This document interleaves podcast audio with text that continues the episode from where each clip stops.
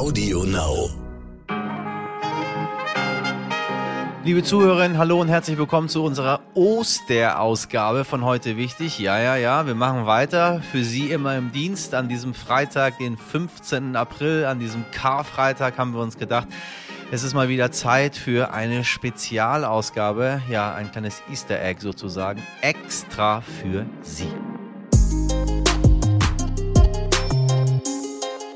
Vielfach werden insbesondere unsere langen Gespräche von Ihnen kommentiert, bewertet, kritisch beäugt. Gibt äh, Gott sei Dank immer viel Lob und ja, das tiefe Eintauchen in komplexe Themen macht mir besonders viel Spaß. Deswegen gibt es heute für Sie eine extra, extra, extra lange Ausgabe von heute wichtig. Und zwar nicht irgendeine, nein, heute wichtig war live. Ja, richtig gehört, liebe Community. Viele von Ihnen haben mir ja schon bei Instagram geschrieben und es mitbekommen, dass wir Anfang April beim Podcast Festival Leipzig eingeladen waren für einen Live-Podcast. Präsentiert wurde das Ganze vom Podcast Radio Detektor FM und Fable Booking. Also ein XXL heute wichtig sozusagen. 200 Menschen haben mir und meinem Gast gelauscht und das war die fantastische Tijen Onaran. Ich hätte mir keine bessere Gesprächspartnerin für diesen Abend vorstellen können. Tijen ist Unternehmerin, Gründerin, steht für Diversität und Female Empowerment, ist Speakerin und für tausende FollowerInnen bei Instagram und LinkedIn ja, eine Motivation und Inspiration an sich selbst und die eigenen Träume zu glauben. Die einen haben die Möglichkeiten, den Mut und die Zuversicht, vielleicht auch das richtige Netzwerk, um ihre Träume anzugehen. Andere trauen sich vielleicht noch nicht zurecht und haben noch Hemmung. So, nach diesem Live-Podcast, liebe HörerInnen, werden Sie das Gefühl haben, Sie können alles schaffen, egal welche Geschichte Sie mitbringen. Wir sprechen über die aktuellen politischen Entwicklungen, schauen natürlich auf die Situation von Menschen, die bei uns Zuflucht suchen. Wir sprechen über das Wort Haltung, schauen auf unser Bildungssystem, knüpfen uns Geschichten vor, die in den letzten Monaten und Wochen viral gegangen sind, tauchen ein in unsere persönlichen Geschichten und äh, verschaffen Ihnen wunderbare wunderbare Podcast-Unterhaltung an diesem Osterwochenende. Ich sage viel Spaß damit.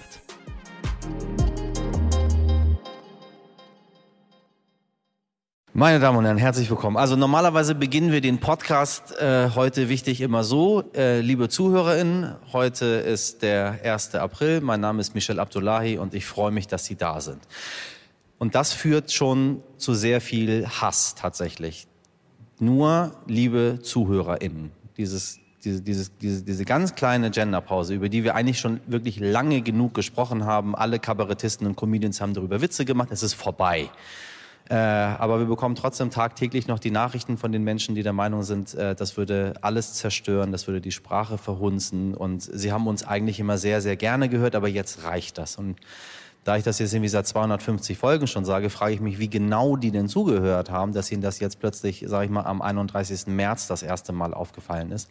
Ähm, wir machen Programm für, für ganz Deutschland, ähm, immer morgens quasi um fünf geht das raus. Viele haben Sorge, dass ich immer morgens um fünf aufstehen muss. Ähm, es hat sich gezeigt im Laufe des letzten Jahres, es passiert gar nicht so viel zwischen 22 Uhr abends und 5 Uhr morgens, sodass wir das ganz entspannt abends aufnehmen können. Und sollte etwas ganz, ganz Dramatisches passieren, dann haben Sie ja noch die Tagesschau äh, und die schickt Ihnen dann sofort eine Push-Meldung, dass irgendwas Schlimmes passiert ist oder was Gutes, was leider nicht so häufig vermeldet wird. Was wir auch versucht haben, weil Menschen uns geschrieben haben, warum gibt es denn nicht mal positive Nachrichten? Ähm, immer wenn wir positive Nachrichten machen, gehen die Zahlen nach unten. So, das ist dann leider so. Niemand möchte äh, über das Glück anderer Menschen auf der Welt informiert werden. Alle möchten das Leid und dann muss man immer sagen, so, und ihnen geht's ja hier eigentlich besser als da drüben. So, das ist so quasi das, was wir jeden Tag machen, ähm, auch im, im nächsten Jahr. Äh, in diesem sehr, sehr schwierigen Daily Podcast äh, Nachrichtensegment, wo man nicht so genau weiß, was will man da überhaupt? Will man Gespräche mit den Menschen führen? Möchte man Nachrichten vermelden? Möchte man Meinungsjournalismus machen? Möchte man Haltungsjournalismus machen? Was ich am Ende herausbekommen äh, habe, ist, egal wie man es macht, man macht es für einige Leute zumindest falsch und dann muss man sagen, es ist mir egal. Wir können es nicht allen recht machen. Ich hoffe, dass wir es Ihnen heute Abend hier im schönen Leipzig, wo ich schon lange, lange nicht mehr war, in äh, recht machen kann hier. Deswegen ähm, ist es schön, dass Sie heute alle da sind mit meinem Gast, der heute kommt. Das Einzige, wo ich mich nicht dran gewöhnt habe bisher, ist Gästin, muss ich Ihnen ehrlich sagen. Da fremdle ich noch. Ich übe noch, aber für mich ist das noch, ist das noch Gast. Also falls Sie sehr großer Gendern-Fan sind, dann äh, denken Sie sich das einfach noch dazu. Sie ist heute bei uns. Begrüßen Sie sie mit einem ganz wundervollen Applaus. Hier kommt für Sie Tijan Onaran. Herzlich willkommen.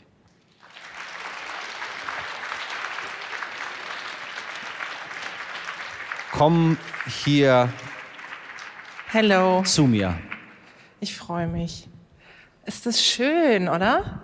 Das ist eine tolle Location. Ich freue mich sehr, da zu sein. Ja, das ist es. Sie haben so viele schöne Locations hier in dieser Stadt. Ja. In dieser, in dieser, in dieser sehr schönen ich Stadt. habe mal hier gearbeitet in Leipzig tatsächlich. Ach nein, was Ja. hast du gemacht?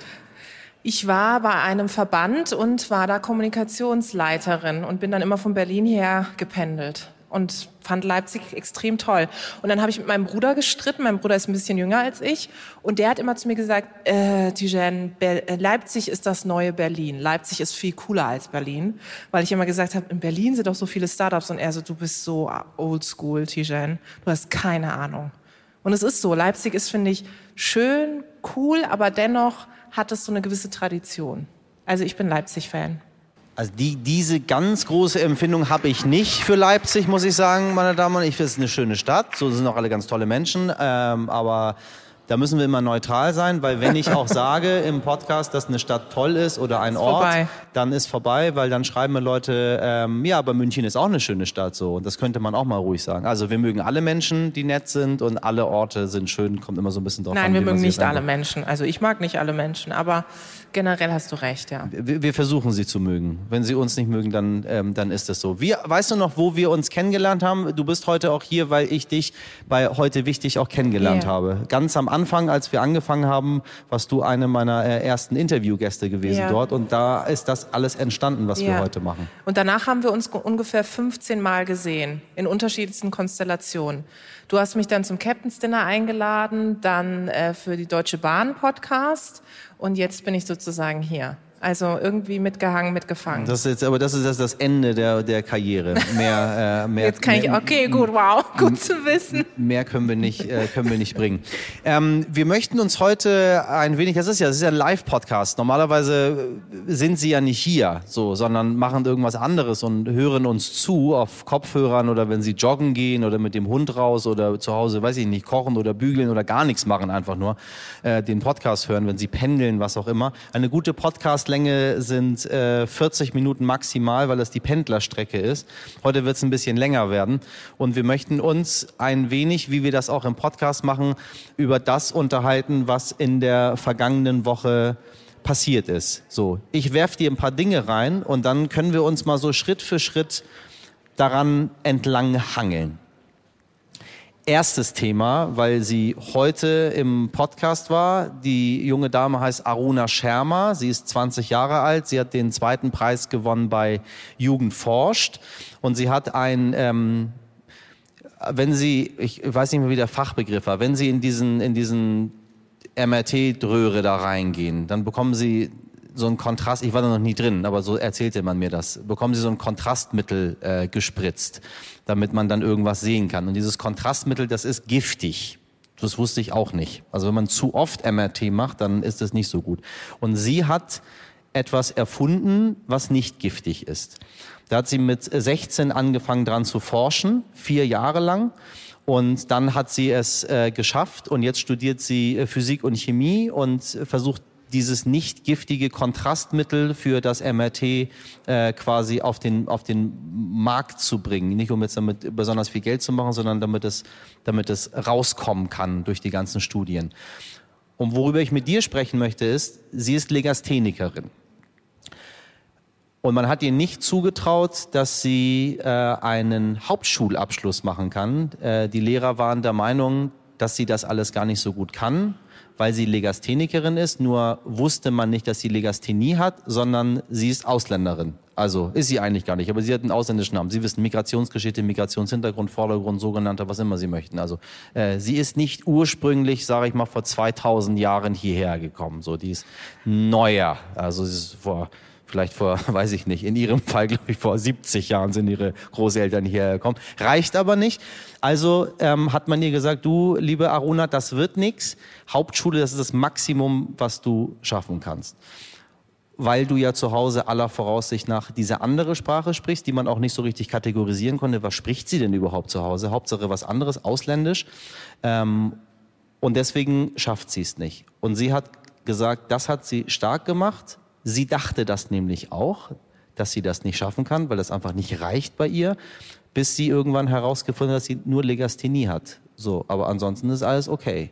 Wie gehen wir damit um, dass tatsächlich in den Köpfen so vieler Menschen das noch drin ist, dass du sofort erstmal so doll kategorisierst und sagst, okay, dem oder der trauen wir das nicht zu, weil sie Migrationsgeschichte hat, ähm, weil sie eine Frau ist, äh, weil sie kleiner wirkt als andere Leute oder größer, irgendwie nicht so in die Norm reinpasst. Ich finde, erstmal gehen wir damit um, dass wir genau diese Geschichten erzählen, weil nur was wir sehen, können wir auch nachvollziehen. Und wenn ähm, solche auch junge Frauen, generell Frauen, Menschen mit Migrationsvordergrund, Hintergrund nicht sichtbar sind, dann werden wir diese Geschichte nie hören.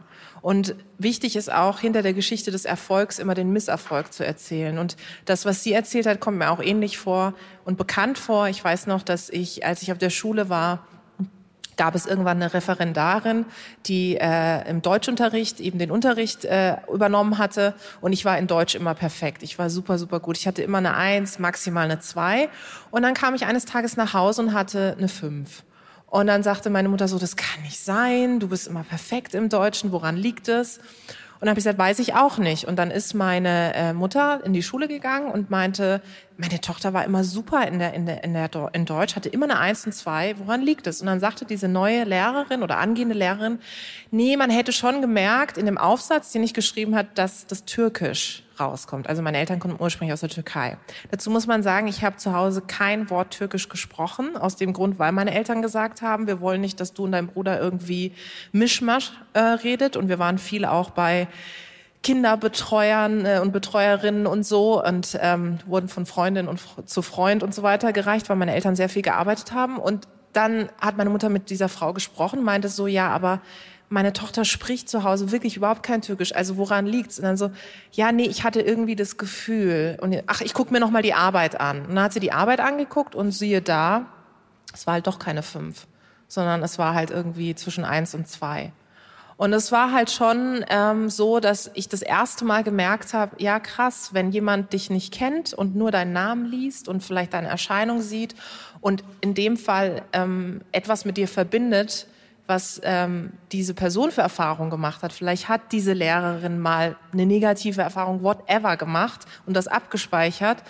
Dann, äh, und wenn du dann nicht eine Mutter hast wie meine, die da hingeht und sagt, pass mal auf, das kann doch nicht sein. Also es wäre schön, wenn unsere Tochter Türkisch sprechen könnte oder mehr dann ist es sehr schwierig. Und das ist das Problem, das wir häufig haben und das ich auch in meiner Arbeit sehe, dass es diese Stereotype in den Köpfen dieser Menschen gibt. Wir alle hier im Raum haben ja übrigens Vorurteile. Das ist ja nicht so, dass ich oder du davon frei bist. Wenn ich irgendwo Menschen sehe, dann ordne ich sie auch in Boxen ein, nur ich reflektiere es.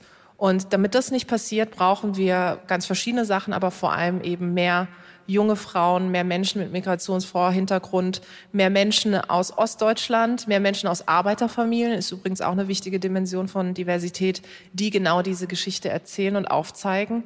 Hey, irgendwie, ich weiß, es klingt verrückt und ich weiß, ich spreche zu Hause ausländisch, aber ich kann es hier irgendwie auch schaffen.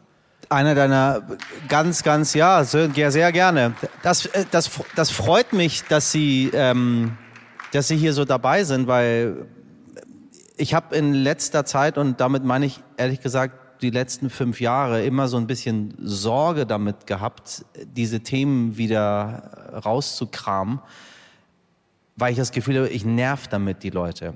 Und die Leute, damit meine ich die weiße Mehrheitsgesellschaft. Und bitte fühlen Sie sich von dem Wort weiß, das sage ich immer gerne dazu, nicht angegriffen, weil ähm, wir machen das sehr gerne mit anderen Leuten, die wir kategorisieren, hier Schwarze, äh, Türken, äh, Hintergrund, Vordergrund. Aber wenn man sagt so, äh, Sie weiße Person, dann sagen Menschen so, oh Gott, warum sagt dieser Mensch das zu mir? Warum sagt er noch weiß davor? So, ich bin doch einfach, ich bin einfach nur Ursula. So, warum sagt er denn du weiße Frau da? Jetzt überlegen Sie mal, das machen wir mit allen anderen Leuten auch. Die haben auch Namen, die anderen. Aber für uns ist es der, der Schwarze, der dort hinten ist. Ich war einmal im Iran. Ähm, Grenzkontrolle immer schwierig im Iran, warum auch immer, aber es ist irgendwie immer kompliziert, dort durch die Grenze auch als Iraner zu kommen. Das ist das einzige Land, wo ich weder gut einreisen noch gut ausreisen kann. Immer ist irgendwas. Ähm, und dann war ich dran und dann habe ich gesagt, mein Vater ist auch dabei. Und dann stand mein Vater neben meinem Cousin so ein bisschen weiter hinten. Und dann sollte ich sagen, welcher von den beiden mein Vater ist. Und dann habe ich einfach gesagt, naja, der mit der Glatze. Und dann hat er gesagt, wie unverschämt, wie kann man das denn sagen? Das hätte man doch, da habe ich gesagt, aber warum? Da ist ein Mann mit vollem Haar und ein Mann mit wenigem Haar und ich wollte nicht sagen der Ältere, ich wollte nicht sagen der Dickere, ich wollte nicht sagen der Kleinere, der, der mit der Glatze, das ist doch, ist doch nicht schlimm. Ähm, da habe ich gemerkt, okay, das ist ein Problem, das greift Leute an und Weiß greift Menschen auch an. Und wenn Sie sich angegriffen davon fühlen, dann überlegen Sie mal, was das mit anderen Leuten macht. Also Sie als weiße Mehrheitsgesellschaft, vor der hatte ich ein bisschen Sorge, dass das zu viel wird. Wenn wir Ausländer auf die Bühne kommen äh, und dann immer so viel meckern über Deutschland, anstatt mal zu sagen, ja, das ist auch toll hier. Es ist nicht so, dass wir über Nazis sind und wir irgendwie verprügelt ja, werden. Den das stimmt, Tag. aber ich muss sagen, ich meckere auch über viele Menschen, die aus dem Land meiner Eltern kommen.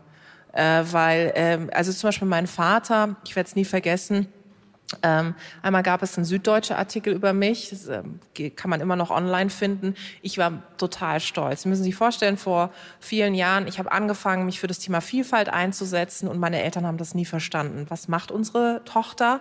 Ähm, als ich noch in der Politik war, haben sie es kapiert. Das war so, ah, okay, sie geht irgendwie in den Bundestag oder will dahin ins Europäische Parlament, dann macht sie jetzt irgendwas mit Frauen. Mein Vater dachte lange, ich bin lesbisch, ich stehe auf Frauen, weil er immer Bilder gesehen hat, ich mit Frauen auf Frauennetzwerkveranstaltungen, alles toll und so, bis ich ihm dann, bis er dann zu meiner Mutter sagte, Tijen kann sich ruhig outen vor uns, ne? das ist kein Problem. Und dann sagte, sagte ich irgendwann, ich habe es mitbekommen, ich so, nee, Papa, ich stehe wirklich auf Männer. Und er so, ah ja, okay, nee, ist ja okay, gut, ich sehe immer nur schöne Bilder von dir mit anderen schönen Frauen.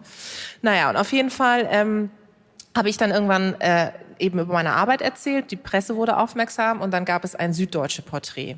Wenn du in der Süddeutschen landest, ist es so gefühlt als Mensch mit Migrationsvorderhintergrund so, okay, ich habe es geschafft, mega. Meine Eltern werden so stolz auf mich sein, wenn sie diese Zeitung aufschlagen, ja. Und ähm, dann war der Artikel, ich schlug so die Zeitung auf und dann sehe ich die Überschrift weiblich-muslimisch integriert. Wow. Und mein Vater war so, mein Vater ist jemand, der liest jeden Artikel von mir und schickt mir die Artikel immer nach Hause, postalisch, und markiert immer, was nicht in Ordnung ist. Also wo ich nicht gut performe in seinen Ansichten. Also er sagt immer, da musst du noch mal ran, Ausrufezeichen, wenn ich sozusagen das nicht gut ausgedrückt habe.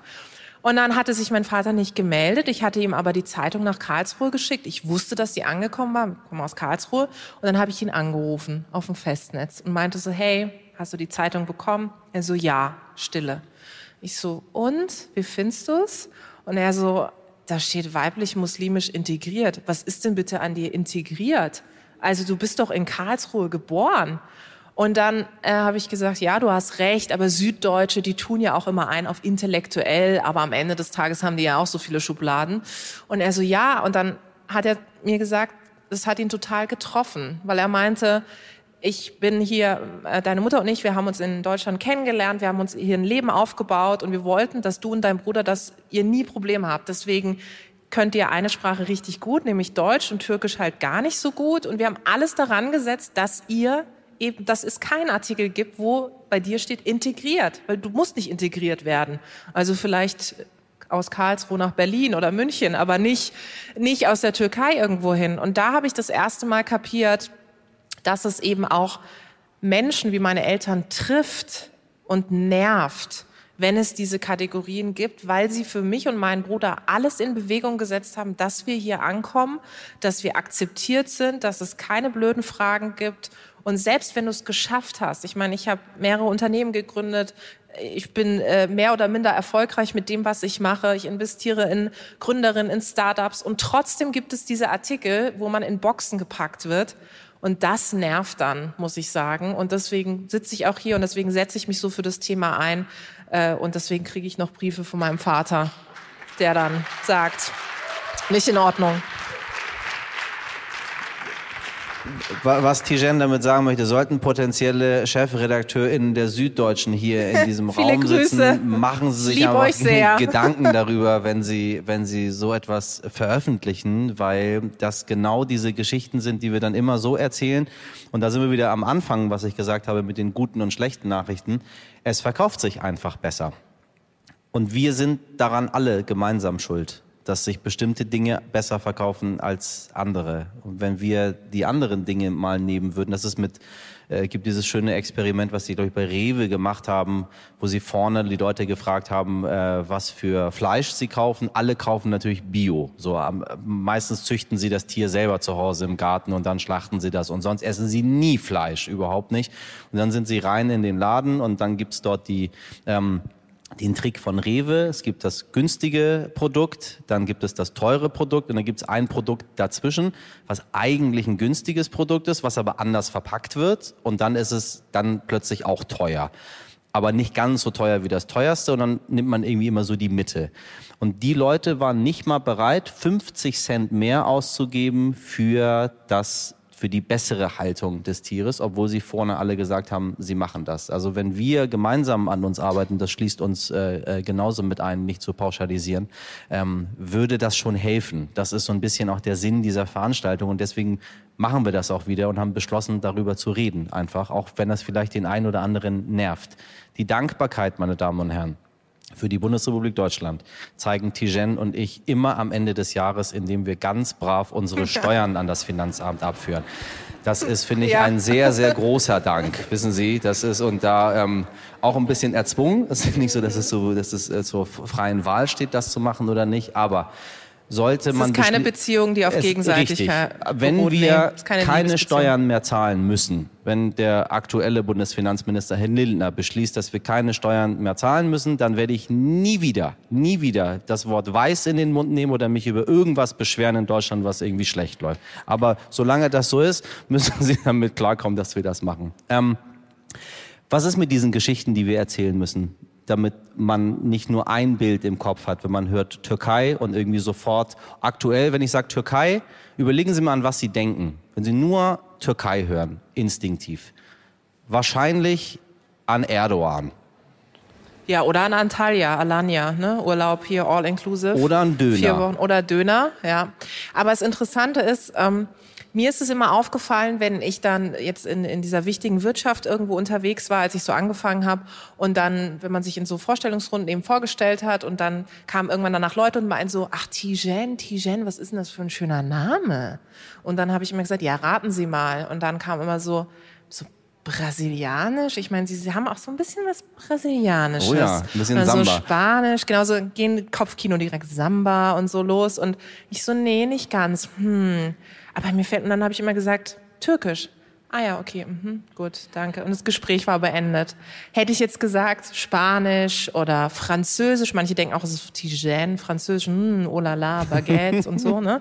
Ähm, dann ist immer gleich so, oh, Frankreich. Und ich war schon lange nicht mehr in Paris und so. Und bei Türkei gleich, Uff, ja, ja, schwierig also mit schwierig, dem Präsidenten. Ne? Ne? Ja, genau. So, Sie mal einen Griff also mal, hast du ja, Kontakt zu Erdogan und so? Kannst du irgendwie mal bei dem was sagen? Und dann denke ich immer so, wow, es ist wirklich belastet und es ist, es ist wirklich, wirklich richtig schwierig. Und bei meinem Bruder, der, mein Bruder sieht so ein bisschen aus wie du, ehrlich gesagt. Der hat ähm, ziemlich viele Probleme tatsächlich. Und jetzt macht er auch noch, der rappt auch noch. Oh Gott, der macht auch noch Hip-Hop.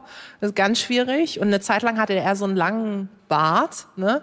Und mein Vater immer so, ey Jam, das geht gar nicht, mit dir durch die Straßen zu laufen. Die Leute haben echt Angst, dass du hier irgendwie, wenn er dann so seine Hand in die Tasche getan hat, und mein Vater war so, Gott, die haben Angst, dass du hier gleich irgendwas in die Luft jagst, ja. Also es war echt so, dass, dass man, dass man das in den Augen der Leute gesehen hat, auch in der Straßenbahn. Ich wurde nicht kontrolliert, Jem wurde kontrolliert. Am Flughafen, ich wurde nicht rausgezogen, Jem wurde rausgezogen. Und es, nein, es ist nicht so, dass man sich das ausdenkt, sondern es ist so. Und irgendwann denkst du dir, ja, manchmal nimmst du es mit Humor, Ja, manchmal denkst du, ach komm, irgendwie mache ich mal einen Witz und manchmal denkst du dir, ey, es kann doch irgendwie nicht sein. Und deswegen bin ich der festen Überzeugung, dass wir diese Sichtbarkeit der Menschen wie du und ich, du in den Medien, bei mir ist es in der Wirtschaft, aber auch in der Politik brauchen. Ich meine, der Bundestag ist eines der diversesten Parlamente, die wir haben. Das ist schon ziemlich gut. Das haben wir in dieser Regierung geschafft. Aber, aber, wir müssen auch in die Machtposition Vielfalt bringen. Also ich bin ja viel mit mit Vorständen und Geschäftsführern, Geschäftsführern zusammen und berate die in Vielfaltssachen. Und ich kann euch sagen, da ist noch sehr viel zu tun. Also da ist der Wert von Vielfalt noch nicht erkannt. Und solange an den Entscheidungstischen, wo Kapital vergeben wird, wo Macht vergeben wird, wo Jobs vergeben werden, keine Vielfalt sitzt, da bringt dann auch am Ende des Tages die Vielfalt, sage ich mal, vor den Bildschirmen nicht so viel, weil hinter den Kulissen, da wo Programme gemacht werden, da wo Kapital vergeben wird, eben noch keine ist. Und deswegen müssen wir daran arbeiten und deswegen gehe ich den Leuten auch gerne auf den Senkel, weil das mir extrem viel Spaß macht.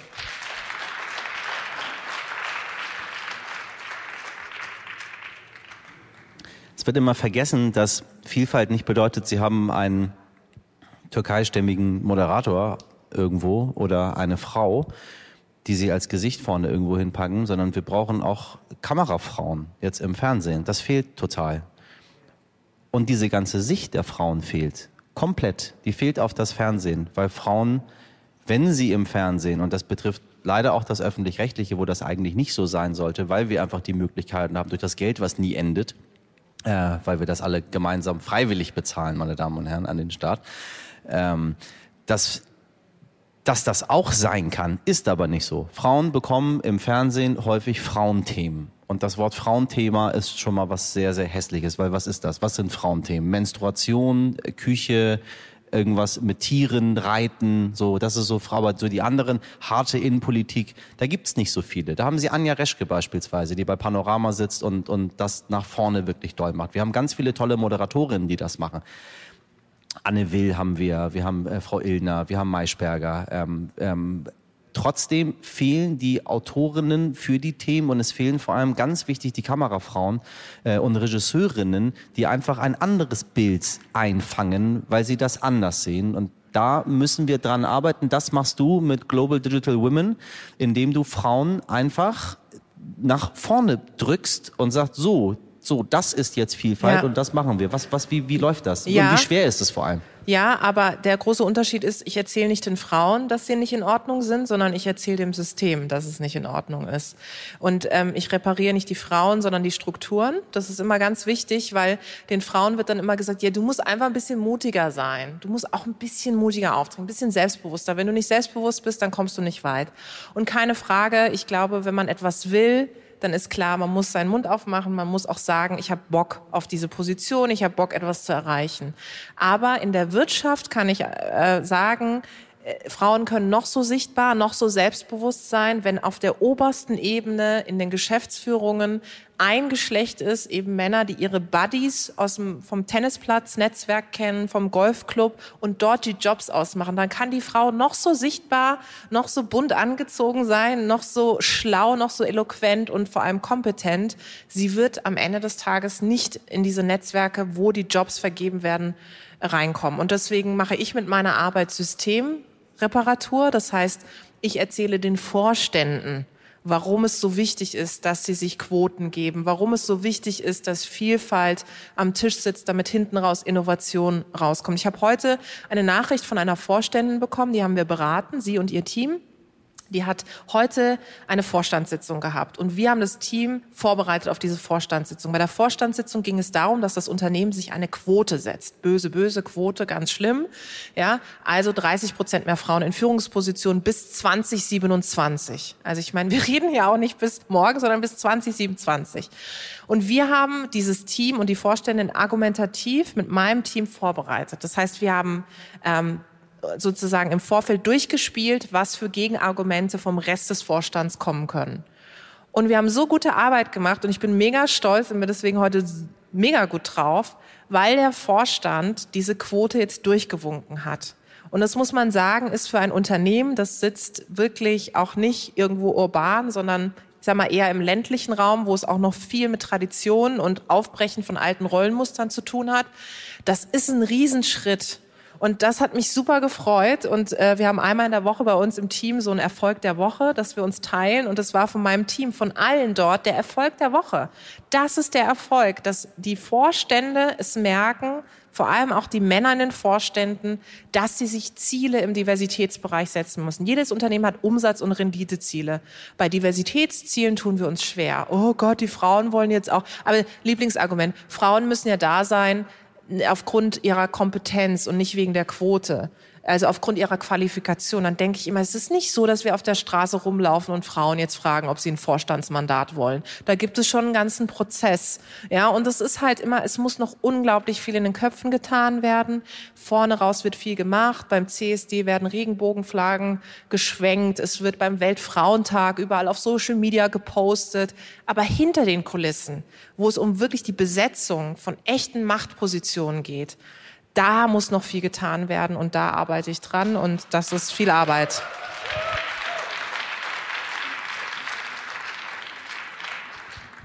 Eine Machtposition ist nach Frau Merkel sehr deutlich besetzt worden, nämlich mit Frau Baerbock. Äh, und jetzt geistert das Stichwort feministische Außenpolitik überall rum. Äh, wenn Bücher zugeschrieben, Sie lesen es in der Presse, es taucht in den Nachrichten immer wieder auf, die, die feministische Außenpolitik, die man ganz kurz zusammenfassen kann. Ähm, sie greifen einfach nicht andere Länder an, sondern sie gehen hin und reden mit den Leuten erstmal vorher, um das mal so ganz kurz ab. So, wir machen nicht den Macho, kommen breitbeinig rein und sagen, nee, so ist es nicht, läuft nach meinen Regeln, sondern wir versuchen gemeinsam miteinander das voranzutreiben. Wie siehst du Baerbocks Rolle in, in diesen ein paar Tagen Ampel, die wir jetzt haben, die auch teilweise erst viel kritisiert wurde. Da haben wir Herrn Merz gesehen jetzt aktuell, wie, wie er das im Bundestag immer noch relativ breitbeinig macht, das Ganze. Ja. Sie kontert dann dagegen. Äh, aber es war sehr, sehr viel Augenmerk auf sie. Ähm, und mittlerweile hat sich das dahin gewandelt, dass man doch ganz schön zufrieden und glücklich ist mit mhm. ihr. Für mich ist sie eigentlich die Kanzlerin. Also für mich. Ähm, für mich, ähm, und ich finde das auch so interessant, weil wenn man den Wahlkampf nochmal Revue passieren lässt, keine Frage, ich komme ja aus der Politik, wahlkampftechnisch auch einige Fehler gemacht. Ich glaube, da sind wir uns alle einig. Das war nicht, nicht easy, auch in der Kommunikation. Aber jetzt, den Job, den sie macht, Sie war die erste in diesem Krieg, die sich vor die Kamera hingestellt hat und erstmal gesagt hat, wie die Gefühlslage aktuell ist, was sie vorhat. Sie hat eine klare Haltung, eine klare Kommunikation. Die hätte ich mir ehrlich gesagt auch von unserem Kanzler gewünscht. Ähm, und ich finde, sie führt also am Ende des Tages, sie, sie führt nicht oldschool, dass sie sagt, hier ich bin und ich treffe alle Entscheidungen, ich weiß alles, aber sie ist da, sie duckt sich nicht weg und sie setzt eben auch einen neuen Ton. Ich meine, zu glauben, dass wir eine Außenpolitik jetzt haben können, wie wir sie vor 10, 15 Jahren hatten, ist doch auch absurd. Auch Politik verändert sich. Und ja, der Aspekt Feminismus spielt da auch mit rein, weil Feminismus heißt am Ende Humanismus, also Menschlichkeit. Das bedeutet, dass Frauenrechte Menschenrechte sind. Und nichts anderes sagt sie und nichts anderes tut sie in ihrer Arbeit. Und deswegen finde ich sie großartig. Was wurde über sie gesagt? Sie könne kein Englisch. Da habe ich mir immer so gedacht, mein Gott, und all die Leute, die meckern, können die Türkisch, können die Asiatisch, können die Chinesisch, können die Brasilianisch, Spanisch, whatever. Also mal an die eigene Nase fassen. Und sie hat in kürzester Zeit, hat sie so einen Sprung im Englischen gemacht, auch in ihrer Haltung, in ihrer Kommunikation. Sie ist nicht nur in dieses Amt hineingewachsen, sie prägt es auf ihre Art und Weise. Und das müssen wir Politikerinnen und Politikern auch zugestehen. Das sind auch nur Menschen am Ende des Tages. Ich erwarte nicht, dass sie perfekt sind. Ich erwarte aber, dass sie eine klare Haltung, eine Kommunikation haben. Und das hat diese Frau. Und ich bin mega stolz. Und jedes Mal, wenn ich sie sehe, denke ich so, yes, you rock. Du bist großartig. Schönerweise waren viele von den äh, Journalisten, sondern mehrheitlich Männer, die das geschrieben haben, äh, dass sie mit dem Englischen nicht so ist, wie sie sich das vorstellen. Die, die auch sehr viel über, ich weiß nicht, ob Sie es noch erinnern, Herrn Genscher und Herrn Kohl geschrieben haben, die ja, ich sage jetzt mal, nicht beide klassisch dafür bekannt waren, dass sie in Oxford studiert Stoiber. haben. Und, wir erinnern uns an Stoiber. Stoiber also war auch sehr, sehr gut. Das, äh, was machen Excellent. wir? Was machen wir mit so einem Menschen wie Merz, der als Parteivorsitzender äh, einer, einer sehr großen Volkspartei trotzdem noch diese Ansichten reinbringt. Sei das nun aus Kalkül, wenn es aus Kalkül ist, ist es unverzeihlich, weil es auf massive Art und Weise spaltet, was wir jetzt aktuell in der Situation mhm. überhaupt nicht brauchen. Und äh, sei es aus irgendwie Blödheit, wäre das auch dramatisch, weil er führt eine ziemlich große Partei. Wie gehen wir mit dem um?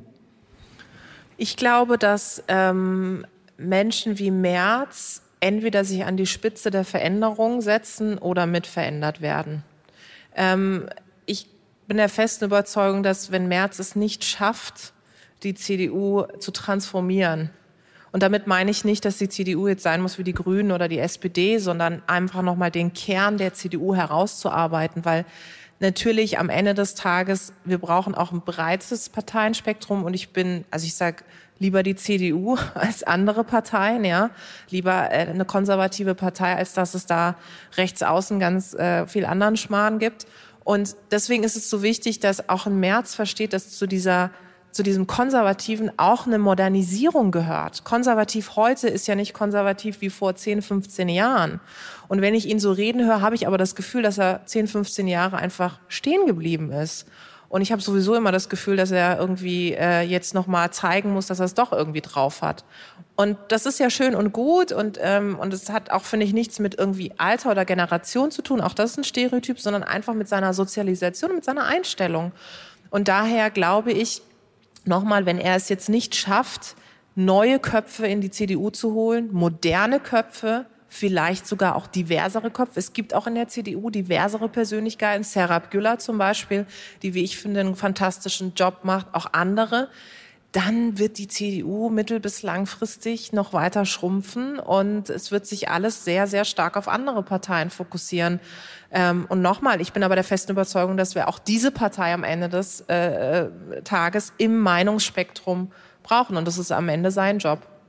Wir haben letzte Woche ja gesehen, was passiert, wenn die CDU äh, heftig im Saarland verliert und dann plötzlich äh, weg ist dort und die SPD gar nicht so genau weiß, was sie machen soll, weil sie plötzlich die absolute Mehrheit hat. Äh, ganz schön überraschend und äh, sehr interessant. Und zeigt auch sehr viele äh, Probleme, die wir haben, obwohl immer gerne gesagt wurde, ja, das Saarland, das ist ja nicht so wichtig, was ziemlich unfair ist dem Saarland gegenüber, dass, da leben auch Menschen. Und dass man denen sagt, nee, das, das ist ja das Saarland, eigentlich gehören die ja zu Frankreich oder wir mögen die nicht oder weiß ich nicht was so. Nicht gut. Sie kennen das hier. Sie sind auch in einem Bundesland, was auch gerne immer gerne weggeschoben wird. Wenn es einem nicht gefällt, gerade dort gehört es nicht dazu und dann, dann doch. Wir haben ein Problem mit mit, mit konservativ uns erschaffen. Wir haben in der Medienlandschaft gilt konservativ als bäh. Im jungen Fernsehen, wenn wir uns die jungen Kanäle angucken, gilt konservativ als bäh. Es wird nicht so viel da gemacht. Es ist unsexy, es ist nicht so einfach, man hat die Köpfe nicht dafür, man weiß nicht so genau, könnte das schief laufen damit, weil das vielleicht in die Nähe zu rechts kommt. Wir brauchen rechts in jeder Gesellschaft, wir brauchen nicht rechtsradikal, wir brauchen rechts. Das ist genauso zum, zum Spektrum dazu wie links. Wir brauchen Menschen, die sagen, ich möchte aber nicht, dass sich was verändert. Ich mag das so, wie das hier ist. So können ich immer sagen, aber das muss sich jetzt verändern, das muss jetzt hip sein, wir machen die Wand jetzt rosa.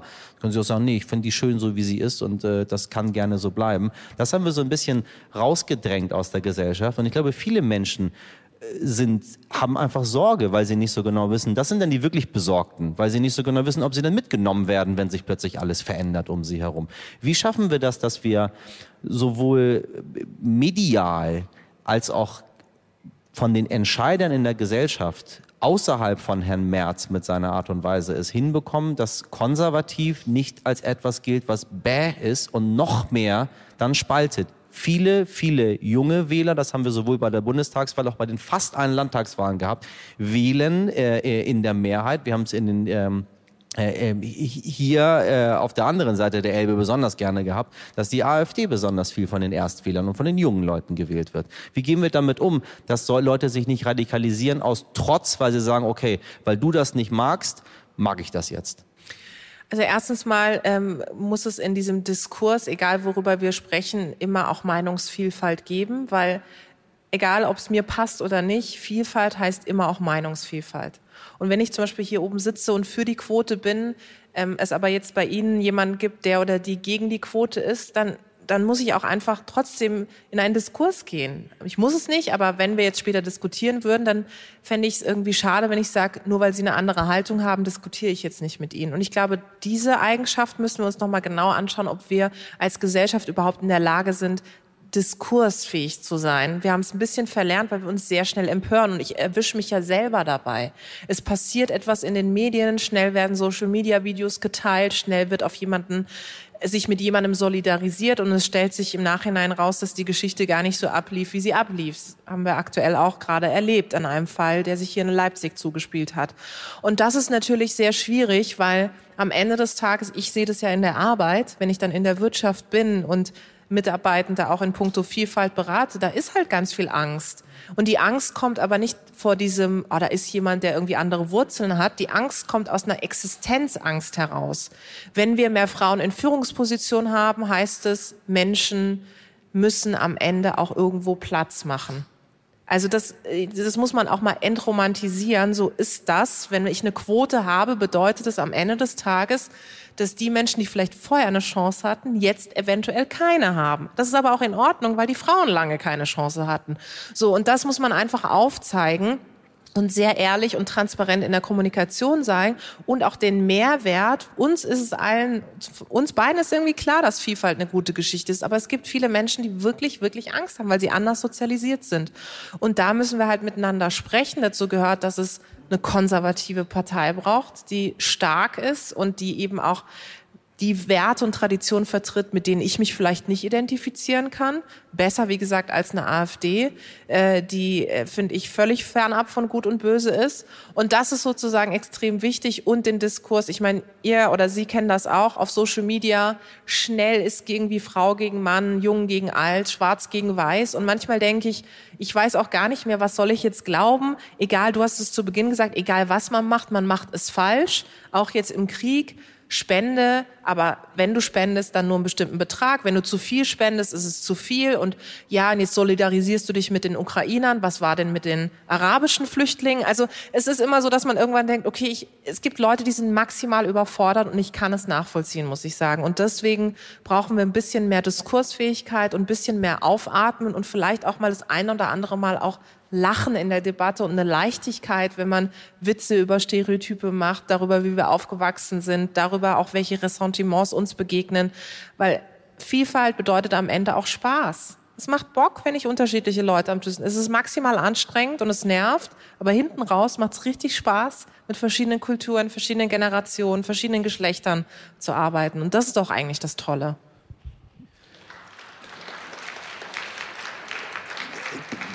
Ganz kleiner äh, Mini-Einschub, nicht, dass es immer denkt, man haut immer auf bestimmte Gruppen ein. Wenn ich, äh, ich war auf der Bühne gerne auch Witze über Iraner gemacht ähm, und dann fühlen sich Iraner immer auf den Stips getreten und dann kommen sie dann zu mir nach vorne und sagen, wie ich unser Land besudel, indem ich nicht sage, dass wir nur tolle Leute sind. Nee, meine Damen und Herren, auch der Iran besteht überwiegend aus Spinnern.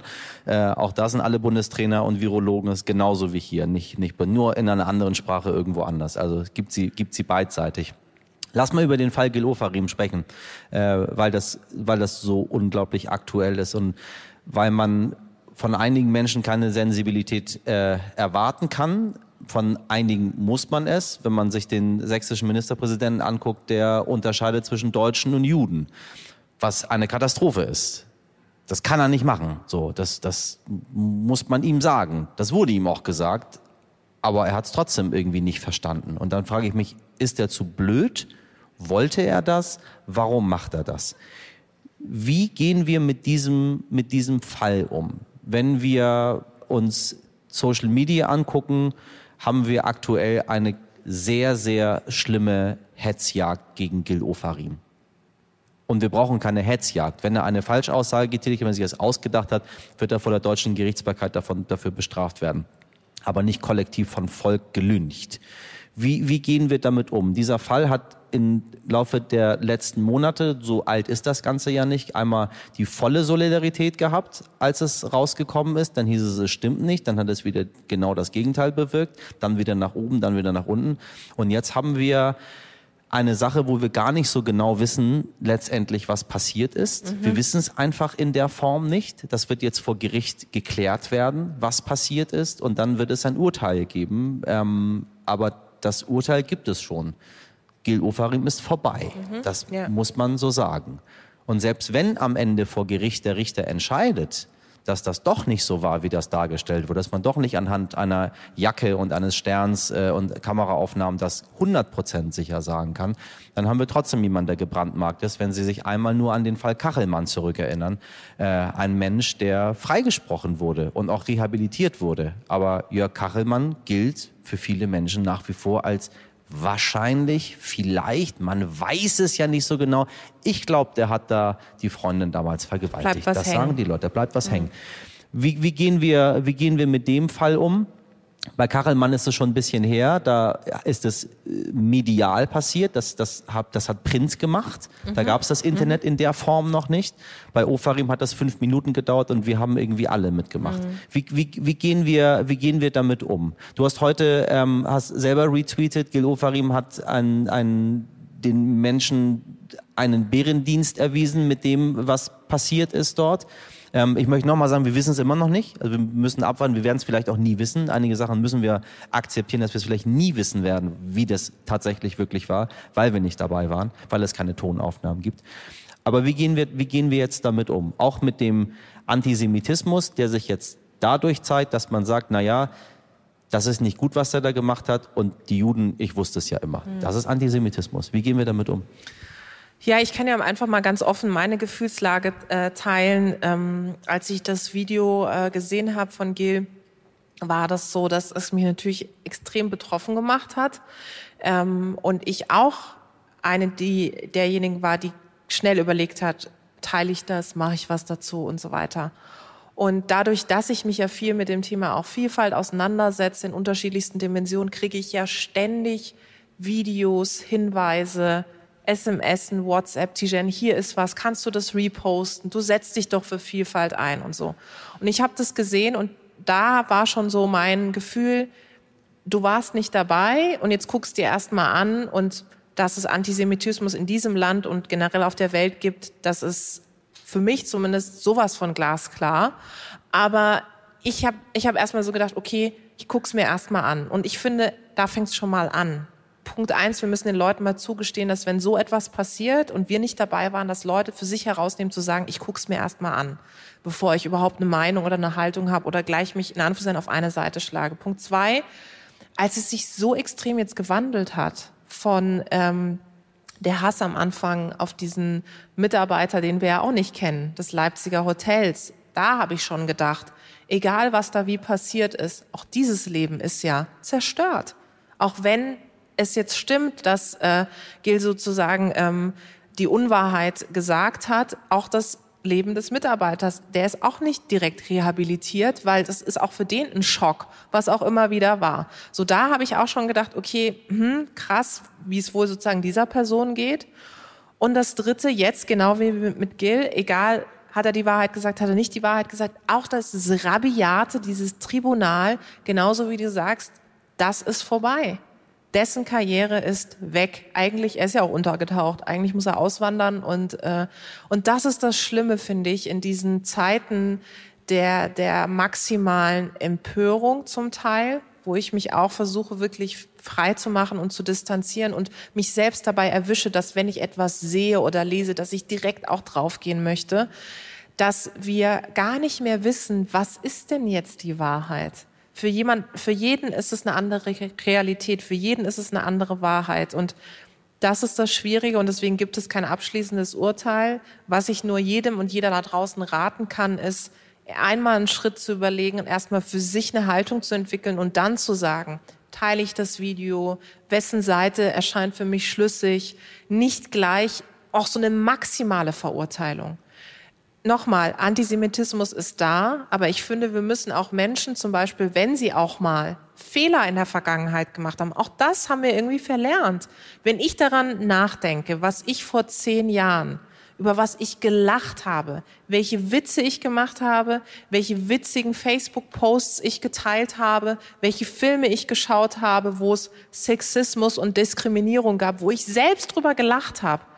Aber jetzt bin ich ein komplett anderer Mensch. Und diese Veränderung müssen wir auch Menschen zugestehen, dass wir nicht immer sagen, oh, vor zehn Jahren hast du Folgendes gepostet oder Folgendes retweetet. Es werden ja Tweets dann rausgeholt und die Leute werden in die Ecke gestellt.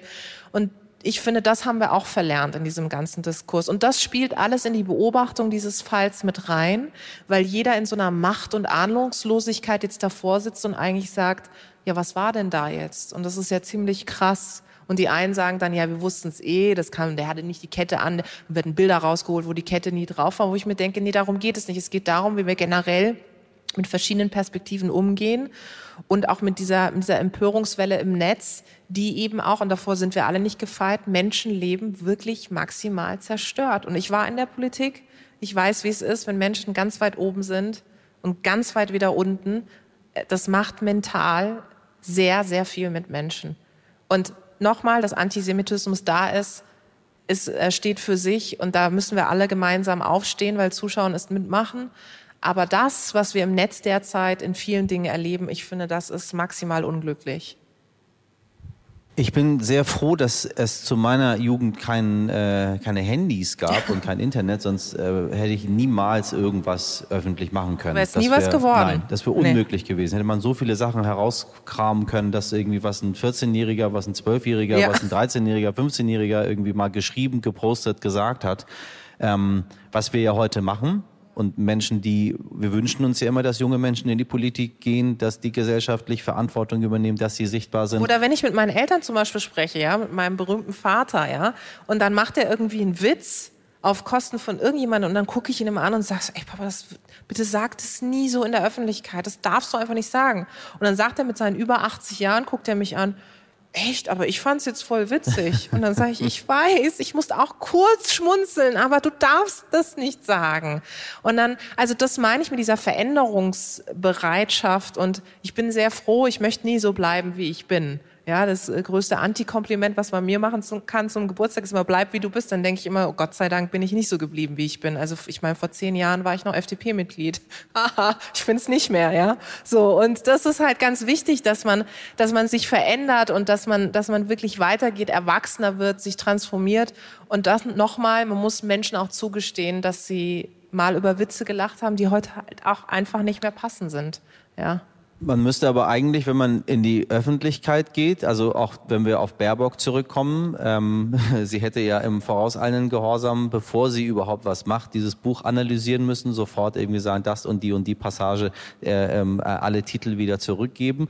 Ähm, junge Leute, die sag ich mal so 20, 22 sind, die völlig normal als Digital Natives das Internet mitgenommen haben, Sachen gepostet haben, die noch alle da sind im Internet, äh, archiviert und auf irgendwelchen Seiten. Sie wissen, das Netz vergisst nie müssten eigentlich alles immer löschen. Ja, und wie schlimm ist es? Ich meine, was, in was für einer Gesellschaft würden wir leben, wenn wir alles, was wir in unserer Jugend gemacht haben, wo wir nächtelang durchgesoffen haben, Partys gemacht haben, geile Nächte hatten, mit Leuten vielleicht äh, Affären, Beziehungen hatten, wo man heute sagt, geht gar nicht. Ich spreche jetzt über Freundinnen, ja. Wo dann, weiß ich, äh, ja, ja. Dann, äh, dann, ich meine, ganz ehrlich, dann hätten wir doch kein Leben. Und das meine ich mit, wir haben manchmal so ein bisschen die Lust an der Leichtigkeit und dann jetzt lachen wir mal drüber und okay, jetzt setzen wir uns mal wieder hin und quatschen drüber.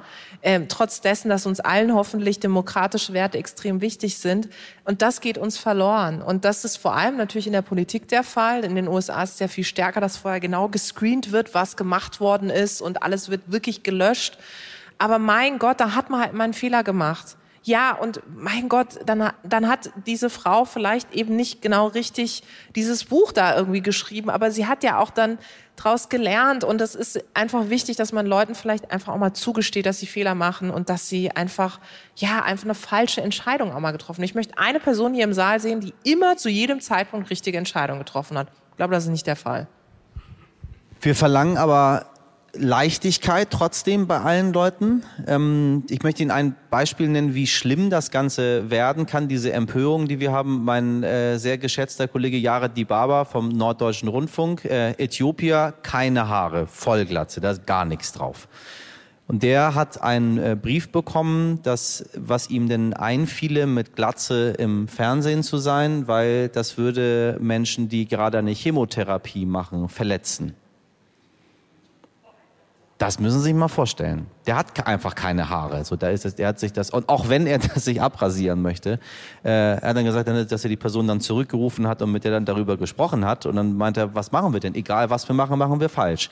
Du erwartest ja von Politikern, von, von allen Menschen in der Öffentlichkeit eigentlich, dass es eine Leichtigkeit wieder hat. Ach, wo ist denn der Helmut Schmidt hin, der früher einfach noch eine Zigarette sich angezündet hat? Wenn wir, wenn wir sie im Fernsehen sich oder einfach in der NDR Talkshow eine Zigarette anzünden, haben sie ein Problem danach so. Also das, das geht alles überhaupt nicht mehr.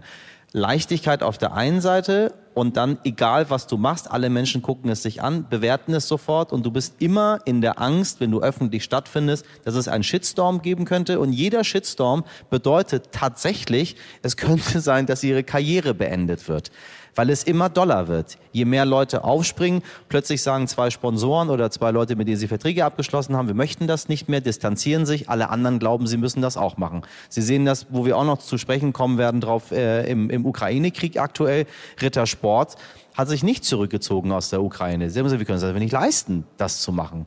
Und jetzt äh, ist Rittersport äh, die, die ganz böse Firma, weil sie nicht irgendwie wie McDonalds gesagt hat, es ist uns egal, wir gehen dort. Was ist, wenn jemand sagt, nee, das kann ich mir nicht leisten, wir können das, aber ich, oder ich möchte das Geld einfach haben, das geht nicht, wir können es sonst nicht hinbekommen. Das ist das, womit wir uns jetzt auseinandersetzen. Sei leicht und sei cool und bisschen über die Stränge, aber sobald du es machst, wirst du dran gemessen und dann kann es sein, dass deine Karriere beendet ist. Wie bringen wir das zusammen? Ohne permanent Angst davor zu haben, dass egal was wir machen, irgendwo gesehen werden kann, bewertet wird und dann hast du ein Problem damit. Ja, ich glaube, das ist tatsächlich das Zeugnis unserer Zeit. Und am Ende des Tages, ähm, ich meine, junge Menschen, die jetzt auch in die Jobs kommen, denen muss man genau das zeigen und aufzeigen, auch was das, was dieses Internet da draußen macht. Und dass, du hast es vorhin gesagt, alles irgendwie Spuren hinterlässt. Und am Ende des Tages gibt es immer die Gefahr.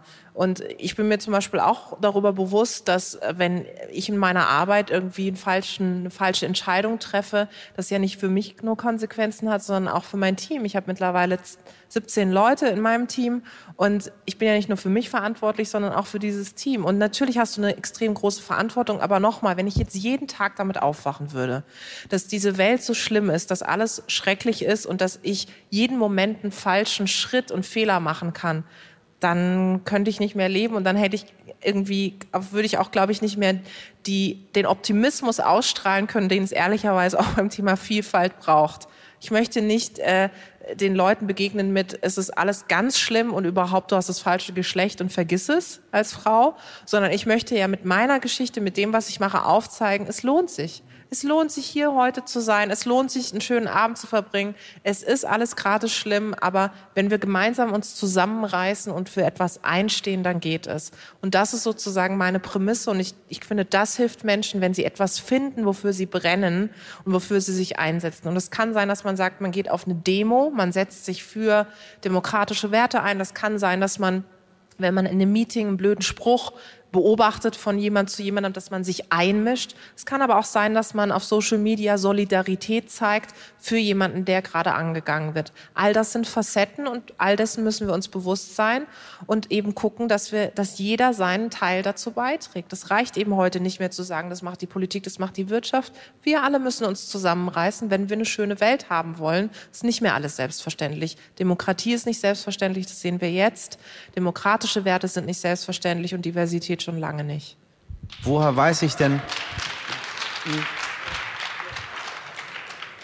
Man hatte mir eigentlich eine ganze Flasche Wein versprochen, ja, ich nicht auch nur ein gedacht. Glas. Haben die das irgendwo versteckt? Hier, ach, da ist sie ja. Sehr gut. Muss ich nicht so sparsam trinken, meine Damen und Herren. Ich bin, gehört zu den, ich bin ja iranischer Muslim. Und Alkohol wurde im Iran ja äh, quasi erfunden.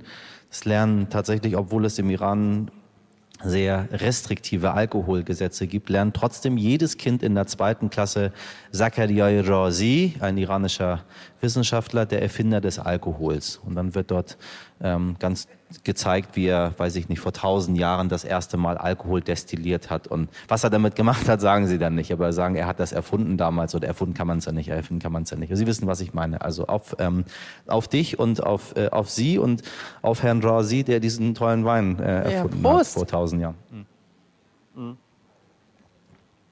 Woher weiß ich, mich hat jemand, jemand gefragt, wenn mir sowas passieren würde, wie jetzt Gil, ob ich das öffentlich machen würde. So. Nee, mache ich nicht. Habe ich auch noch nie gemacht. So, mir sind auch solche Sachen passiert wie Gil. Jetzt nicht, in, nicht jetzt das, aber ziemlich genau die gleichen Dinge. Äh, und ich hab, ist mir egal. So. Ähm, und ich mag nicht immer alles sofort irgendwie öffentlich machen. Aber was ist, wenn es jemandem passiert und es stimmt? was mache ich dann? Und wie zeige ich, dass ich solidar bin? Weil ich tue jetzt einen Teufel irgendjemandem, ich habe jetzt Angst davor, weil Ja. ich bin ja dann auch mit dabei. Ja, ja, weißt du, was genau. ich meine? Ich bin Genau. jetzt auch schuld. So. Ja. Nur, ich ich, hab, ich wollte einmal das noch, äh, Sie erinnern sich noch an, ähm, wie hieß dieser, der Journalist damals, der äh, alles abgeschrieben hatte? Relotius. Relotius. Ähm, Sie erinnern sich, Relotius, der sich die ganzen Geschichten ausgedacht Spiegel. hatte im Spiegel und diese, diese und ich habe ihn ausgezeichnet mit mehreren Preisen, weil ich in der Jury saß äh, und bei der Let beim letzten Preis, den er Du warst das. ja, also Ah, ich ja. war auch mit in der Jury und diese Geschichte von dem Kind dort war wirklich äh, dieser dieser Junge, der den den Selbstmordanschlag äh, dort verübt hat mit seinem Zwillingsbruder und Klang der, alles der echt. eine Junge ist ist gestorben und der andere nicht und er hat ihn dann besucht äh, in, im Irak und hat ihn interviewt dort ganz lange und ähm, hat das sehr sehr genau beschrieben. Ich habe auch alles gecheckt. Ich habe die Suren aus dem Koran gecheckt. Ich habe das was er das war alles richtig, was er wir machen das. Wenn wir Preise vergeben, checken wir das auf auf Wahrheit. Das war sehr, sehr echt. Und dann war ich mit ihm auf einer Veranstaltung ähm, äh, auf Schloss Bellevue. Da wurde er auch ausgezeichnet ähm, vom Bundespräsidenten und ich habe diese Veranstaltung moderiert. Das war auch noch sein Geburtstag. Und am Tag darauf ist herausgekommen, dass er sich das alles ausgedacht hat. Und an dem Abend bin ich zu ihm gegangen und meinte zu ihm so, Klaas, äh, diese Geschichte, die müsste man mal verfilmen.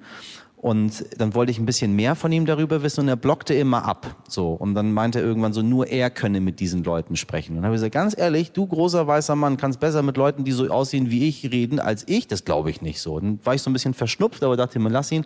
Und am nächsten Tag kam raus, dass das alles nicht stimmt.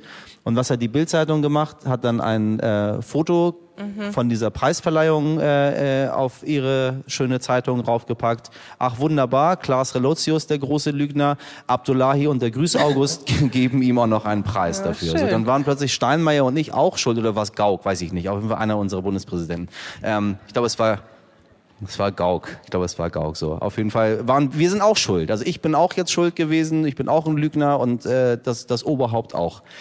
Wie gehen wir damit um mit solchen Dingen, dass ich gar nicht mehr weiß, was ich teile, wo ich supporte, wo ich wo ich dabei bin? Jetzt sage ich ganz ehrlich, ist mir scheißegal, ist dir passiert, mach weiter und wenn mir sowas passiert, bloß Mund zu machen, weil es könnte ja ein neuer Ofarim draus werden. Also ich finde, wenn einem selber sowas passiert, äh, so eine Situation, die Gil erlebt oder nicht erlebt, wie auch immer hat, ähm, für mich wäre immer die Prämisse, erstmal mit Vertrauten zu sprechen ähm, und erstmal deren Meinung einzuholen. Also Leute, denen ich total vertraue, von denen ich weiß, dass sie Gutes von mir wollen. Und wenn ich dann immer noch das Gefühl habe, ich muss es öffentlich teilen, also warum teilst du etwas öffentlich? Mein Anspruch wäre, eine Debatte damit anzustoßen und äh, auf einen Missstand aufmerksam zu machen.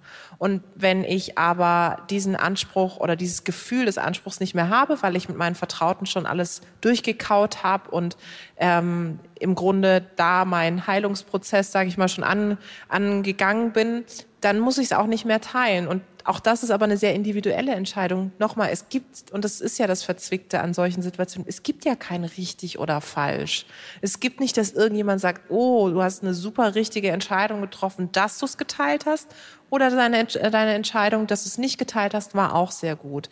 Und das Wichtigste ist doch, dass man selber in den Spiegel schauen kann, dass man selber nach solchen Vorfällen, egal ob man sie selbst erlebt hat oder äh, äh, den, den Preis mitvergeben hat und auf der Bildzeitung vorne gelandet ist, dass man selber morgens an den Spiegel schaut und sagt, ja, okay, ich habe eine richtige Entscheidung für den Moment getroffen und äh, ich kann in den Spiegel schauen, ich habe eine Verantwortung. Und an den Stellen, wo ich der Auffassung war, ich zeige Solidarität, habe ich es gemacht. Und an Stellen, wo ich der Auffassung war, es hat nicht gepasst, habe ich es nicht gemacht. Und das ist doch das Wichtige. Und ich finde, das müssen wir zum Beispiel Kinder und Jugendlichen mitgeben, dass sie diese Haltung für sich entwickeln. Haltung ist individuell. Es gibt keine gesamt- oder gesellschaftspolitische Haltung. Jeder hat eine andere Haltung und Einstellung und vielleicht auch eine andere Nuance des Wertesystems. Und das müssen wir unseren Kindern und Jugendlichen vermitteln und ihnen auch aufzeigen, was sie mit Likes und Kommentaren an falscher Stelle ähm, oder dann auch äh, später herausstellen an falscher Stelle auch bewirken können. Dieses Wissen. Und dann gibt es kein richtig oder falsch, sondern eben ähm, selbst zu überlegen, habe ich, bin ich jetzt meinem Wertesystem gefolgt und kann ich noch in den Spiegel schauen oder tatsächlich fühle ich mich gerade unwohl? Mein letztes Thema ist das polarisierendste von allen Themen. Freue mich drauf. Das ist Flüchtlinge aus der Ukraine. Ja. Wir haben so viel böse Nachrichten auf diesen Podcast bekommen wie lange nicht mehr, weil ich mich, äh, weiß ich nicht, wie Sie das bezeichnet haben, aber dass ich es mir angemaßt habe zu sagen, anscheinend habe ich das Gefühl, weiß ich nicht so genau, aber irgendwie sind die Ukrainer, weiß ich nicht, ein bisschen mehr willkommen als die Syrer. Lassen Sie uns darüber debattieren, ob ich mich irre oder nicht. Um das, falls Sie sich jetzt angegriffen fühlen, ich sehe ja schon, das ist alle und sofort so, was will er da von mir so? Ja, nein, alle Menschen sind gleich, aber einige sind gleich. Also ähm, meine Mutter, da wir schon über unsere Eltern sprechen, hatte damals auch große Sorge, dass die Grundstückspreise bei uns in der Nähe fallen könnten, weil ein syrisches Flüchtlingsheim bei uns in der Nähe gebaut wird. Sie war genauso wie die anderen Leute, die dort waren, die nicht aus dem Iran kommen. Wir haben sehr lange darüber debattiert zu Hause. Und ich war ziemlich wütend auf sie und sie meinte, na ja, aber das sind doch mal nicht, ihr habt gar keine Geldsorgen. Ob das jetzt nun ein bisschen weniger kostet oder mehr, ist doch völlig egal. Und die gleiche Mutter hat mich jetzt gefragt, ob wir Ukraine aufnehmen möchten bei uns. Man nicht, nein, möchten wir. Wir möchten keine Syrer aufnehmen. Wo denn? So, außerdem ist es nicht meine Wohnung. Wenn ihr das möchtet, macht das gerne. Aber ich komme nicht dann hier, um alles ordentlich zu machen für euch und so weiter. So, überlegt ihr das gut. Ein Riesenthema. Ukrainer und Nicht-Ukrainer. Eine, eine sehr schöne Solidarität, die wir genauso von der Bevölkerung auch erfahren haben, als der Syrienkrieg war, meine Damen und Herren. Da standen auch die Menschen an den Bahnhöfen. Sie haben die Menschen zu uns geholt. Wir, es wurde geklatscht, es wurde unfassbar viel gespendet. Wir wollen das nicht äh, aufwiegen. Aber die Debatte ist aktuell, warum haben wir wieder diese Argumente, naja, der Ukrainer, der ist uns ja ein bisschen näher, weil der ist ja Europäer, so, ähm, bis vor einigen Jahren war es noch Sowjetunion und wir wussten nicht, wo das liegt. Und dann sind sie auch noch Christen, sagen vorwiegend Leute, die noch nie eine Kirche von innen gesehen haben. Plötzlich sind es Christen und dann sind es auch noch orthodoxe Christen. Meine Damen und Herren, orthodoxe Christen, die sind ganz nah am Islam dran. Ich fühle mich diesen Menschen sehr nahe. So, aber ein Protestant in Hamburg, der in eine Kirche reingeht, wo nichts an der Wand hängt, der fühlt sich plötzlich einem goldenen Tempel der Orthodoxen total nahe, weil das sind ja Menschen aus meinem Kulturkreis. Die glauben gar nicht das Gleiche, was die. Das sind ganz andere Leute aber den fühlen wir uns plötzlich super nahe. Ein sehr guter Freund von mir sagte, na ja, ich möchte Ukrainer bei mir auch zu Hause gerne aufnehmen. Ähm, weil wir haben ja auch so viel Böses im Zweiten Weltkrieg damals dort getan und zwischen Ukraine und Deutschland liegt nur ein Land. Da ich mir, das ist deine Argumentation für Kriegsflüchtlinge. So, das liegt nur ein Land dazwischen. Und wir haben den Ukrainern ja so viel Böses getan. Da ich, gesagt, ich übrigens nicht. Nicht, dass ihr das vergisst. Gut, dass ich so gut integriert bin mittlerweile, aber meine Eltern kommen von woanders her. Du sprichst wir auch haben, sehr gut ich Deutsch. sehr gut Deutsch, aber wir haben nichts zu tun mit dem ganzen Zeugs, was im Zweiten Weltkrieg passiert ist. So, wir waren ganz woanders irgendwo auf dem Land und waren mit den Kamelen da und mit den und, und wir haben ganz andere Dinge gemacht. Nicht das, was Sie jetzt denken. Wir, wir, da, wir sind da in der Gegend rumgelaufen bei uns und, und äh, wir haben sie gepflegt, sagen wir mal so. Äh, und haben uns mit dem fortbewegt. So, oh Hattest, Gott, du ein Lieblingskam Hattest du ein Lieblingskamel? Ich habe nie ein Kamel gesehen in meinem Leben. Ich bin in Teheran mit einer riesigen 20 Millionen Metropole groß geworden, habe mich sehr downgegradet, als ich in dieses verschlafene 1,8 Millionen Dörfchen Hamburg ziehen musste. Ähm, so, wie gehen wir damit um? Wie gehen wir? Hast du dieses Gefühl auch? Ist es eine ist es eine falsche Debatte, die wir führen? Ist es eigentlich letztendlich alles völlig egal? Machen wir das, weil wir nicht genug wissen, was wir überhaupt noch vermelden sollen? Streiten wir uns einfach so gerne? Das äh, habe ich noch nie mit jemandem öffentlich drüber gesprochen bisher. Oh, schön, dass ich das sein darf. Ähm, ich wollte ganz kurz vorher noch einen Punkt sagen, als du über deine Mutter gesprochen hast, die, als das syrische Flüchtlingsheim gebaut worden ist, gesagt hat, nee, also die Preise gehen hier runter das, ich habe es vorhin ganz kurz so angedeutet, ähm, dass ja die Menschen, die einen Migrationshintervordergrund haben, manchmal viel härter mit ihresgleichen Anführungszeichen umgehen als andere. Mein Vater ähm, meinte auch vor kurzem irgendwie, ähm, ja, wir haben irgendwie diskutiert und dann meinte er so aus dem Thema heraus, die nerven mich total. Und dann sage ich so, wer? Also ja, die Türken, ey, die gehen mir hier so auf den Senkel. Und ich so, Ertan, Onaran, stammend aus der Türkei, sagt über die Türken, dass sie ihn nerven. Ich so, was genau will der Autor mir damit sagen? Ich so, was willst du mir damit sagen? Also, ja, also die Türken, die hier leben, die gehen mir echt auf den Sack. Also die können ja auch mal anfangen, Deutsch zu sprechen und so weiter. Ich so, wow, okay, gut, dass das Gespräch hier niemand aufzeichnet. Und ich sag's jetzt hier vor allen Leuten.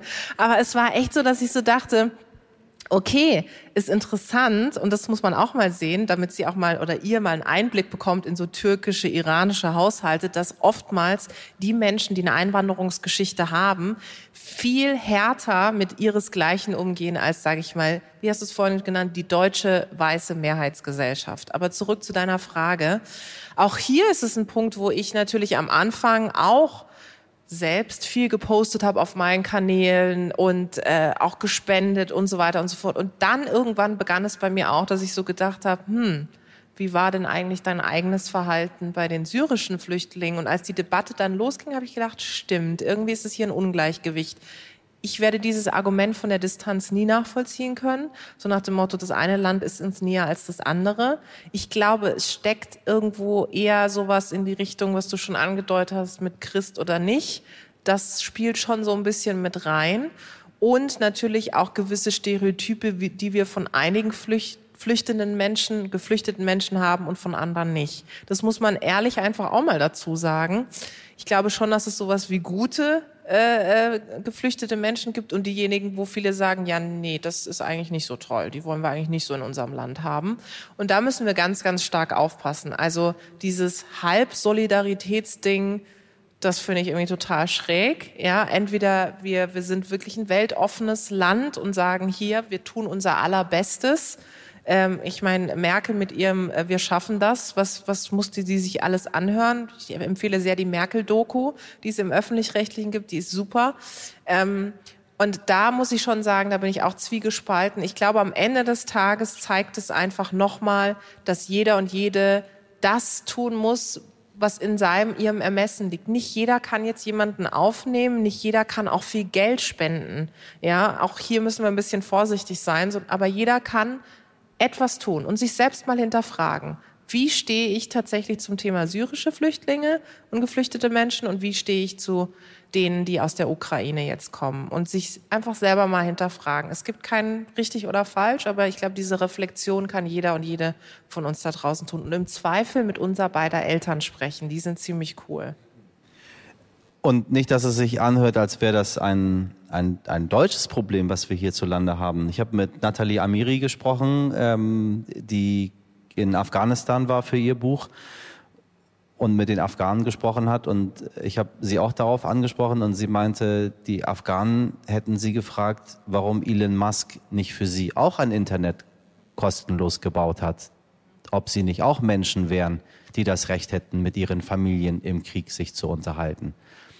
Da hat mich jemand gefragt nach einem Podcast, wo eine Dame, die Geflüchtete aufgenommen hatte bei sich zu Hause, meinte, sie hat einfach bei der Telekom angerufen, äh, einfach so, ich weiß nicht, welche Nummer sie angerufen hat, um da einfach so anzurufen. Aber sie hat einfach so angerufen und da ist auch jemand rangegangen und dann hat man ihr einfach acht SIM-Cards geschickt für die Geflüchteten, weil sie meinte, ich habe Geflüchtete aufgenommen und hat man ihr acht SIM-Cards zugeschickt, einfach direkt, damit die telefonieren können. Und auch da die Frage, haben dann die, habe ich dann eine Nachricht von einer Afghanin bekommen. Sie meinte, warum haben nicht nicht, nicht, wo sind meine SIM-Cards? Das ist ein großer Unterschied. Sie hat gefragt, warum hat man das denn nicht für uns auch gemacht? Hätten wir denn nicht auch mit unseren Leuten telefonieren können? Warum haben die ganzen internationalen Konzerne nicht auch alles mit Afghanistan abgebrochen? Warum waren 600 Leute zu viel, als die Bundesregierung meinte, wir haben das gesamte Kontingent jetzt erreicht? Ich saß in der, in der Bahn, eine Szene, die mich sehr verletzt hat. Ähm, saßen zwei Syrer, ein syrisches Ehepaar, Mann und Frau nehme ich an. Ähm, ganz klar, dass das Geflüchtete waren. Also das war von allem, was sie sprachen, überhaupt kein Deutsch, hatten ihre Papiere dort in der Hand, mit den Pässen immer hin und her und einen, einen, einen Wisch für die Bahn, mit der sie fahren konnten. Und dann kam der Schaffner rein, kontrollierte mich, kontrollierte dann die beiden Syrer und meinte dann zu ihnen, äh, das ist die erste Klasse, Sie müssen in die zweite Klasse. So, ist in Ordnung. Die hatten kein erste Klasse-Ticket. Das haben die gar nicht verstanden. Dann gucken die und wie man das so macht, wenn man Dinge nicht versteht, dann nickt man meistens freundlich und lächelt so. Und dann wusste er aber, was Sache ist und dann hat er das nochmal gesagt. ging nicht weiter. Sie haben wieder genickt und wieder gelächelt, vielen Dank und wieder noch ein Papier dorthin gelegt und wieder vielen Dank. Dann habe ich mich irgendwann hingedreht und im äh, äh, gebrochenen Arabisch die drei Sätze konnte ich noch denen sagen, das ist die erste Klasse, Sie müssen in die zweite Klasse, die ist hier durch das äh, Bordbistro, Bordrestaurant und dann kommt das Bordbistro auch sehr verwirrend, äh, da müssen Sie erstmal hin.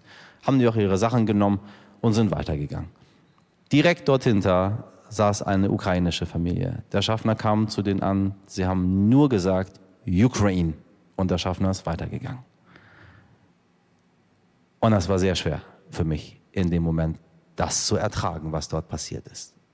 Wo ich mich frage, wenn wir solidar sind, warum haben wir die nach hinten geschickt und die anderen haben gesagt, warum, warum machen wir das?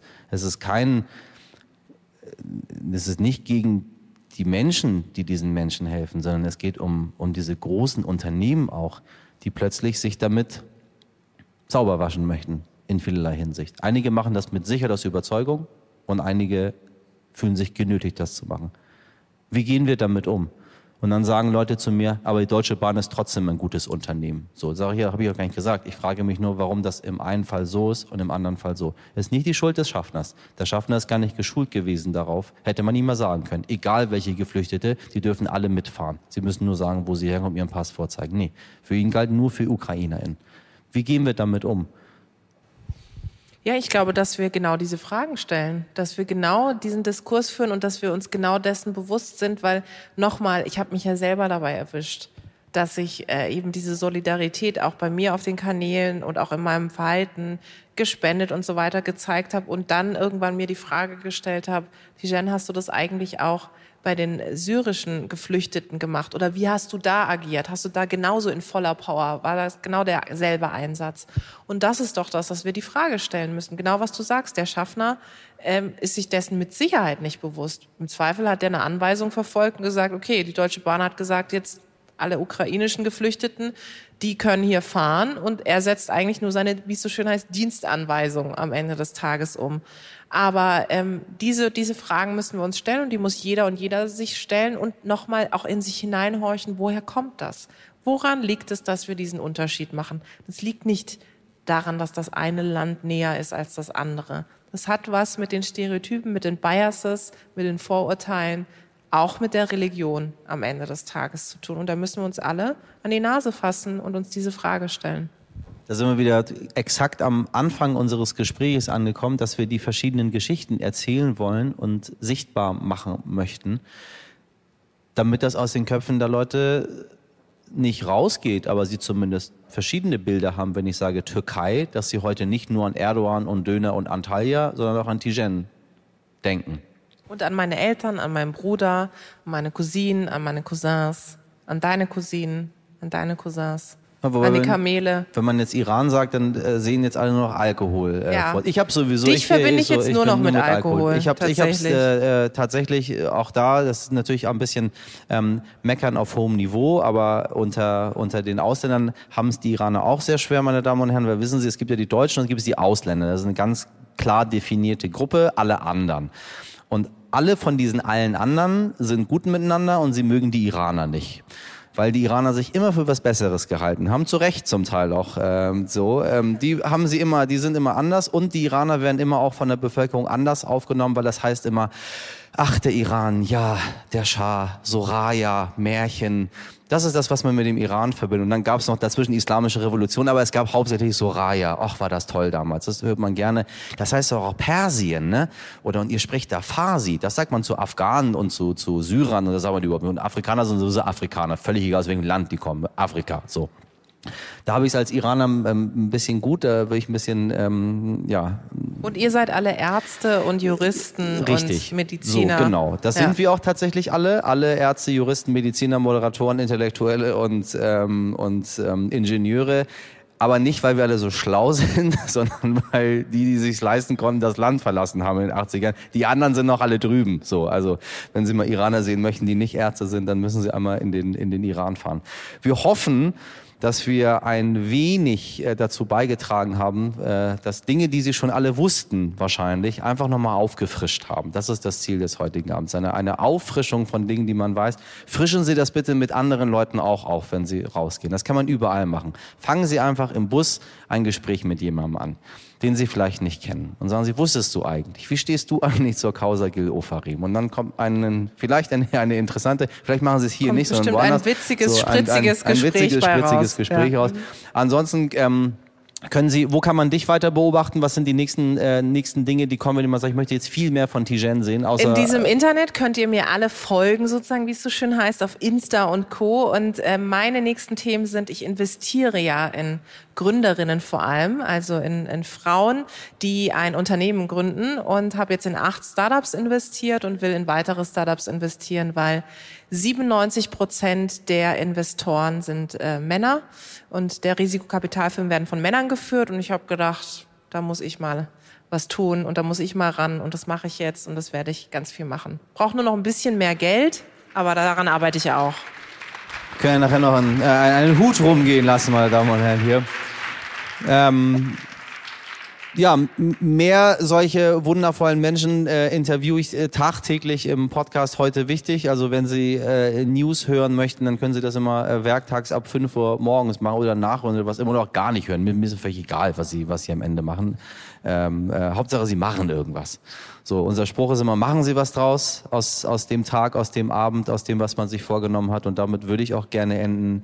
Ähm, ist eine sehr schöne Atmosphäre, ist eine wirklich, wirklich schöne Location in einer schönen Stadt mit schönen Menschen. Das geht Wieso auf der Bühne auch anders. Ja, weil ich glücklich bin darüber, dass es, ich habe gesagt, ich sehe Leipzig jetzt nicht als hm. die, den schönsten Ort im Universum. Ich würde sie mir jetzt nicht aber abnehmen. wahrscheinlich, ja? ich stehe dazu. Sie wissen, wir kommen aus Hamburg und wir Hamburger sind alle sehr arrogant mit unserer Stadt. Äh, wir finden das ganz toll dort und nennen es die schönste Stadt der Welt. Da bleibe ich auch mit dabei. Sie können mich gerne hassen. Wen Sie aber geliebt haben und lieben werden weiter, weil sie großartig ist, Eineinhalb Stunden haben wir gesprochen miteinander und es ist vergangen wie im Flug. Ihr großer Applaus für die einzigartige, wundervolle, nicht nachahmensbare Tijen Onaran, meine Damen und Herren. Schön, Danke. dass Sie da waren. Und den Wein nehme ich mit. Danke. Das war unser erster heute wichtig Live-Podcast. Vielen Dank nochmal an dieser Stelle an alle Organisatorin, an Tijan Onaran und natürlich an das fantastische Publikum vor Ort in Leipzig. Es hat viel, viel Spaß gemacht. Wir hören uns dann wieder mit einem regulären Heute wichtig, wie Sie es kennen und lieben. Am Dienstag schreiben Sie uns wie immer jederzeit alles, was Ihnen so auf dem Herzen liegt, an heute wichtig at stern.de und vergessen Sie nicht, beim Deutschen Podcastpreis für uns abzustimmen. Ich wünsche Ihnen einen schönen Freitag, schöne Ostern. Machen Sie was draus. Ihr Michel Abdullahi.